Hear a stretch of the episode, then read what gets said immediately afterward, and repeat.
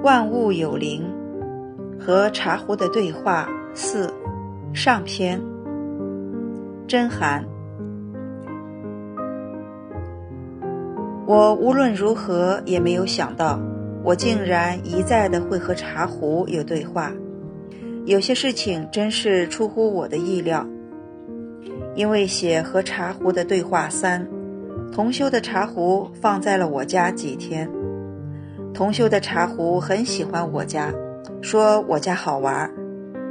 我没有去探究好玩的含义。我想，我家应该有能和他玩在一起的物件儿。大概他们一见如故吧。这天，我把它从抽屉里拿出来，想还给同修。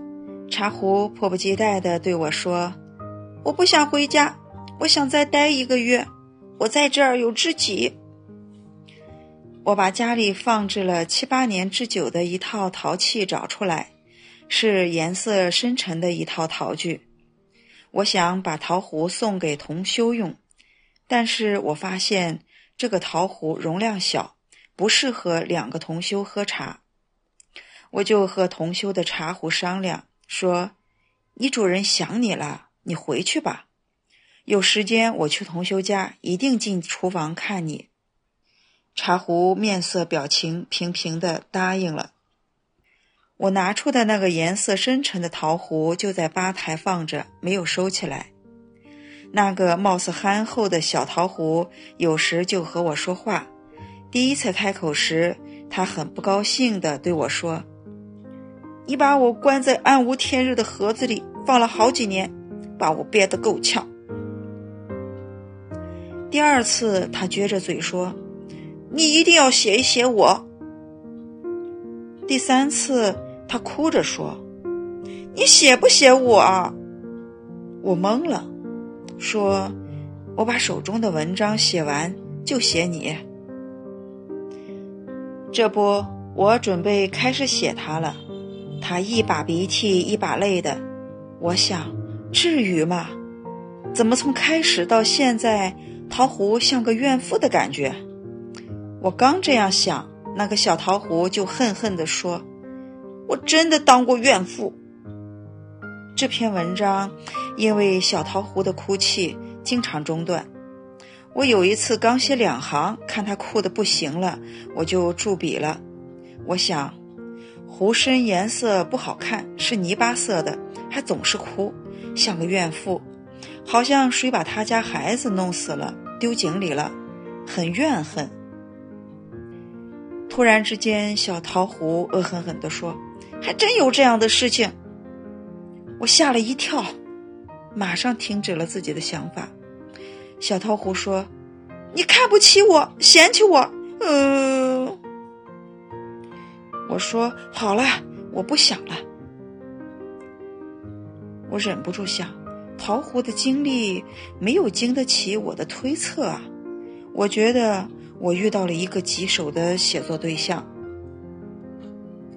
有一天，我对小桃湖说：“你看，从开始动笔到现在，有很长时间了。你好好说话，咱们能完成一个文章。”你想不想留下你的轮回故事啊？表个姿态，爽快点儿。小桃壶紧了一下鼻子，说：“嗯，好吧。”我们之间的交流终于开始了。小桃壶说：“我从唐朝开始说，我在唐朝的宫廷中待过，宫廷很美，我是一株梅花树。”我看着他说：“不会是唐玄宗时期梅妃的梅园里的一棵树吧？”小桃胡说：“是呀，就是梅妃江彩萍的梅园。梅妃来自江南，选秀选上来的，高力士欢喜的不得了，觉得皇上肯定会喜欢江彩萍。果然不出高力士所料，玄宗对江彩萍。”一见钟情，江彩萍很美，又有才情，喜欢梅花。玄宗封她为梅妃，专门为她开辟了梅园，宠爱一时。但是唐玄宗后来移情别恋，喜欢杨贵妃，冷落了梅妃。梅妃心中幽怨，郁郁不欢。我说，世间的女子总在心中渴盼一生一世一双人，可是现实中总是不能如意。梅妃的生命中有天上的因素啊，天界的梅灵下界了。小桃胡奇异地说。主人看出来啦，梅妃的确是天上的梅灵转生。我说，梅妃很有才情，唐玄宗宠爱杨贵妃，又惦记旧爱，曾经命人封珍珠一壶，密赐于她。梅妃把珍珠原封不动的退还，赋绝句一首：桂叶双眉久不描。残妆何泪乌红绡，长门锦日无梳洗，何必珍珠为寂寥？这首诗被乐府谱曲传唱，词牌一壶珠自此开始。小桃胡说：“可惜情的幽怨埋住了梅妃的灵石，她成为怨妇。”她的幽怨很重。我说，有人说他死于乱兵之中。小桃胡说，没有，在安史之乱之前他就死了。我说，上天看他怨念丛生，赶紧把他收回了，在天界清洗了他。在后宫中，你还见过杨贵妃吧？小桃胡说：“岂止见过，还和他打过交道。梅妃都被迫移居上阳宫了。华清宫里来人说，贵妃命令人把梅园铲了。这个疯狂的女人，妒忌心特别强。我们被他毁了，他一点都不圣洁。”我说：“我知道他不圣洁。若论圣洁、清白，还是梅妃。”可惜香消玉殒了。小桃胡说：“然后我就去转生了，转生成一个漂亮的大缸鱼缸，里面有各色的小鱼。那是在浏阳的一个富贵人家，姓孟。这户人家的一个小姐，后来进入王宫，成为才人，就是唐玄宗的才人。我装了二百年的水。”主人姓氏也是几经变换，终于有一天被打破了。我出来后又转生了，转生为一个卷轴，美人画，挂在一个书房里。这时已经是宋朝了，知道花蕊夫人吧？就是她的画像。我是在赵光义的书房里。我说知道啊，这个女人花容月貌。是后蜀国主孟昶的贵妃，别号花蕊夫人。赵匡胤在九六五年灭掉了后蜀，后主孟昶携花蕊夫人迎降。看来是有人把花蕊夫人的画像送给了赵光义，赵光义心里也是很想得到这个美人啊。小桃胡说：“是啊，可是天不遂人愿啊。”我说。后蜀亡国，孟昶和花蕊夫人先后被押至汴京。赵匡胤封孟昶为秦国公，花蕊夫人被送进了赵匡胤的后宫。花蕊夫人曾经作亡国诗一首，曰：“君王城上树降旗，妾在深宫哪得知？十四万人齐卸甲，更无一个是男儿。”小桃胡说：“赵光义没有得到花蕊夫人，恨恨的不得了。他要害死花蕊夫人。他在书房看着美人画像，脑中闪过若干个弄死花蕊夫人的想法，吓得我瑟瑟发抖。你说，这个男人怎么这么歹毒啊？”我说：“赵光义心思的确很坏，他也那样做了。”赵匡胤携花蕊夫人和赵光义一起在院中射猎，赵光义调弓引矢，拟射走兽，一个转身把箭射向花蕊夫人。才艺双全的花蕊夫人就此香消玉殒。赵匡胤恼怒遗憾，却也无奈。小桃胡说：“此后我就转身为一个砚台，停留在书桌上。这是一个文人的书房，知道大文豪欧阳修吧？”我说：“当然知道啊，这是一个鼎鼎有名的人物，文坛领袖啊。”我读过他的《小石潭记》，我现在感觉你的位置在提高啊。小桃胡说：“我只是书房的一个工具而已，我还会惊到你的。”我说：“文房四宝、笔墨纸砚，都是与文化相关的，有文人的意趣在里面。那个时代，司马光、王安石、苏轼等等名人汇集一朝。”想来你在书房也不能寂寞。小桃胡说：“我听见主人说起这些人，王安石变法殃及百姓，王安石很执拗，把反对他的人都弄下去了，我的主人也未能幸免。主人也说起苏轼，一个率性的文人，还说起司马光，一个很勤奋的官员。”我说。那是一个朝堂变幻的时代，荣辱成败，直至宫阙变成废土，都掰不直弯曲。世事就是如此啊。小桃胡说：“朝堂上就是勾心斗角啊，人就是复杂。其实转生成为物体还是比较轻松的。”我说：“见过欧阳夫人吧？怎样的一个女人？”小桃胡说。贤德的女人，心胸宽广，以家人的需求为先，无私无我，把丈夫的位置摆得很高。我说，这是古代女子的风范啊，不像现代人那样以自我为中心，为所欲为。现在啊，古风不复，传统丢失了啊。小桃胡说，后来砚台破了，我又转生了。转身为一个鼻烟壶，这时候就到了清朝了。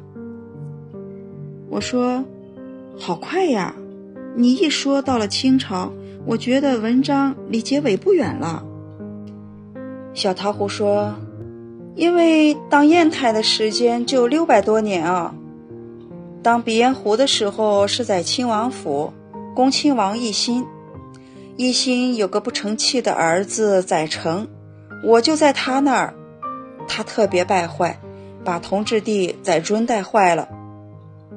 我说：“看来你真的要说到历史的一桩谜案了，关于同治帝之死。同治帝的父亲咸丰帝，在第二次鸦片战争之际逃离北京，去了承德，寻欢作乐，得了不体面的病，死在了承德。”两宫皇太后扶灵柩回宫，后来垂帘听政，辅佐小皇帝，就是五岁的同治帝。孩子大了就不好管了，他的身边就有宠臣，据说是他的堂弟，恭亲王奕欣的儿子载成。这个人很不好，带着同治帝偷偷的出皇宫去寻花问柳。皇帝就得了梅毒，器官溃烂而死。因为皇帝死的不体面，清廷一直隐瞒这件事情。慈禧太后让御医对外说皇帝得了天花。你在载成身边，知道历史真相，你来说一说你知道的事情。小桃胡说，载成淫欲很重，皇帝载惇也是如此，他俩。臭味相投，我见过皇帝啊。载成一说去消遣，载尊就兴奋的不得了。我就不明白，后宫中、秦王府都有干净的女人，为什么非要去乌烟瘴气之地找那些妖气的女人呢？我虽然是个鼻烟壶，可是我也瞧不起皇帝。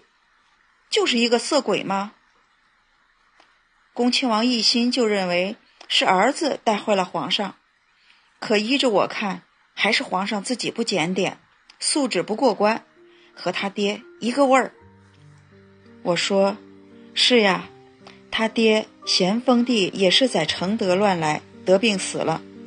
人的欲望中，尤其色欲中，就包含着兽性的因素。欲望横行，没有道德的规范，人和野兽有什么区别呢？”人的欲望都有相似之处，可是，在自我的规范上，就体现出人的道德水准的差别。作为帝王，染上性病，因此去世，是上天的惩戒啊！都说牡丹花下死，做鬼也风流。其实，因为淫欲而死，在活着的时候就已经遭到惩罚，器官糜烂，痛苦的死去，死后还要下地狱啊！地狱恶鬼的诸般酷刑还会施加于身，那样恐怖的事情，用一句笑谈给掩盖了，人真是很愚迷呀。小桃胡说：“主人说的对，其实载成也是死于淫欲啊，他的心已经磨变了，他教唆皇上，教唆罪，也是一项大罪啊。”我说。劝人向善积阴德，劝人去恶积罪业。历史上，刘备告诫儿子阿斗：“勿以善小而不为，勿以恶小而为之。”这是至理名言啊！小桃胡说：“主人说的对呀，主人真的很能说，说的在理啊。”我说：“你也给我戴高帽啊？这不行啊！”小桃胡说：“载成一肚子花花心事，嘴里全是淫物之语，满脑子转的都是花柳之事。他的黑衣服也不好，上面用白丝线绣满了蜘蛛，很讨厌啊！我非常不喜欢那套衣服，总觉得蜘蛛爪子在捋捋我，很不舒服哎。”我说：“史书上给载成的评价是淫物不法，年少纵欲。”狂淫无度之语，可见这个人是多么堕落。我接着说：“对了，你说你当过怨妇，说一说这个事情吧。”我看见小桃胡的脸色变了，他的脸变得真快啊，瞬间愁苦不堪的，眉毛皱着，小嘴撅着。我觉得我一句话好像点着了火药包。我说：“你看，你略过很多历史过程。”直接从唐朝说起，我就觉得奇怪。这样，你把心中的苦水倒一倒，生命的负重会放下一些啊。小桃胡哭咧咧地说：“那一世，我很悲惨啊，我从来都不想提。主人，你好残忍啊。”我说：“如果你不想说，我就写到这儿，你看可以吧？”其实，在生命的轮回中，谁没有苦楚呢？那是业债所致啊！苦乐都是生命的过程啊！谁也不可能只有好事没有坏事啊！小桃胡说：“让我平静平静，然后再说。”我想，或许因为生命中的背负沉重，所以这个生命不愿转生成为人。生命在轮回中都是身不由己啊！看来茶壶储茶罐应该开导开导他了。我把小桃壶放在桌子上，想让漂亮的茶壶开导他。两天后，小桃壶又说起了他的轮回。我继续写，发现文章的篇幅有些长，就果断地把文章分为两部分，下一部分还在写作中。期待写完和读者见面，所以这篇文章就先写到这儿。